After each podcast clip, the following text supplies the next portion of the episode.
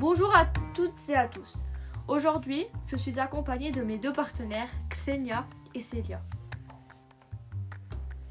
Bonjour Xenia. De quoi allez-vous nous parler aujourd'hui? Bonjour Maëline et bonjour Célia. Aujourd'hui, nous allons parler du deuxième pilier de l'islam. Il est aussi appelé salat. Combien de fois par jour doit-on prier, Célia? Cette prière se reproduit cinq fois dans la journée. Les cinq prières ont lieu à l'aube, au milieu de la journée, lorsque le soleil est à son zénith, au milieu de l'après-midi, au crépuscule ou au soir. Et comment se passe cette prière dans le Coran? Le terme salat est utilisé à 65 reprises dans le Coran. Il est utilisé pour désigner toute prière faite pour Dieu, sans précision. C'est en effet à cette occasion que Dieu aurait prescrit à Mahomet les cinq prières rituelles.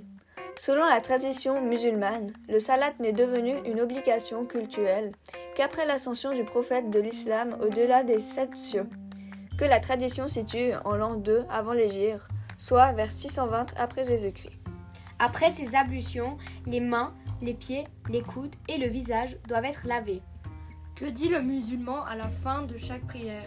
À la fin de chaque prière, le musulman dit deux fois à sa gauche puis à sa droite Que la paix et la miséricorde de Dieu soient sur vous. Cette formule est appelée taslim.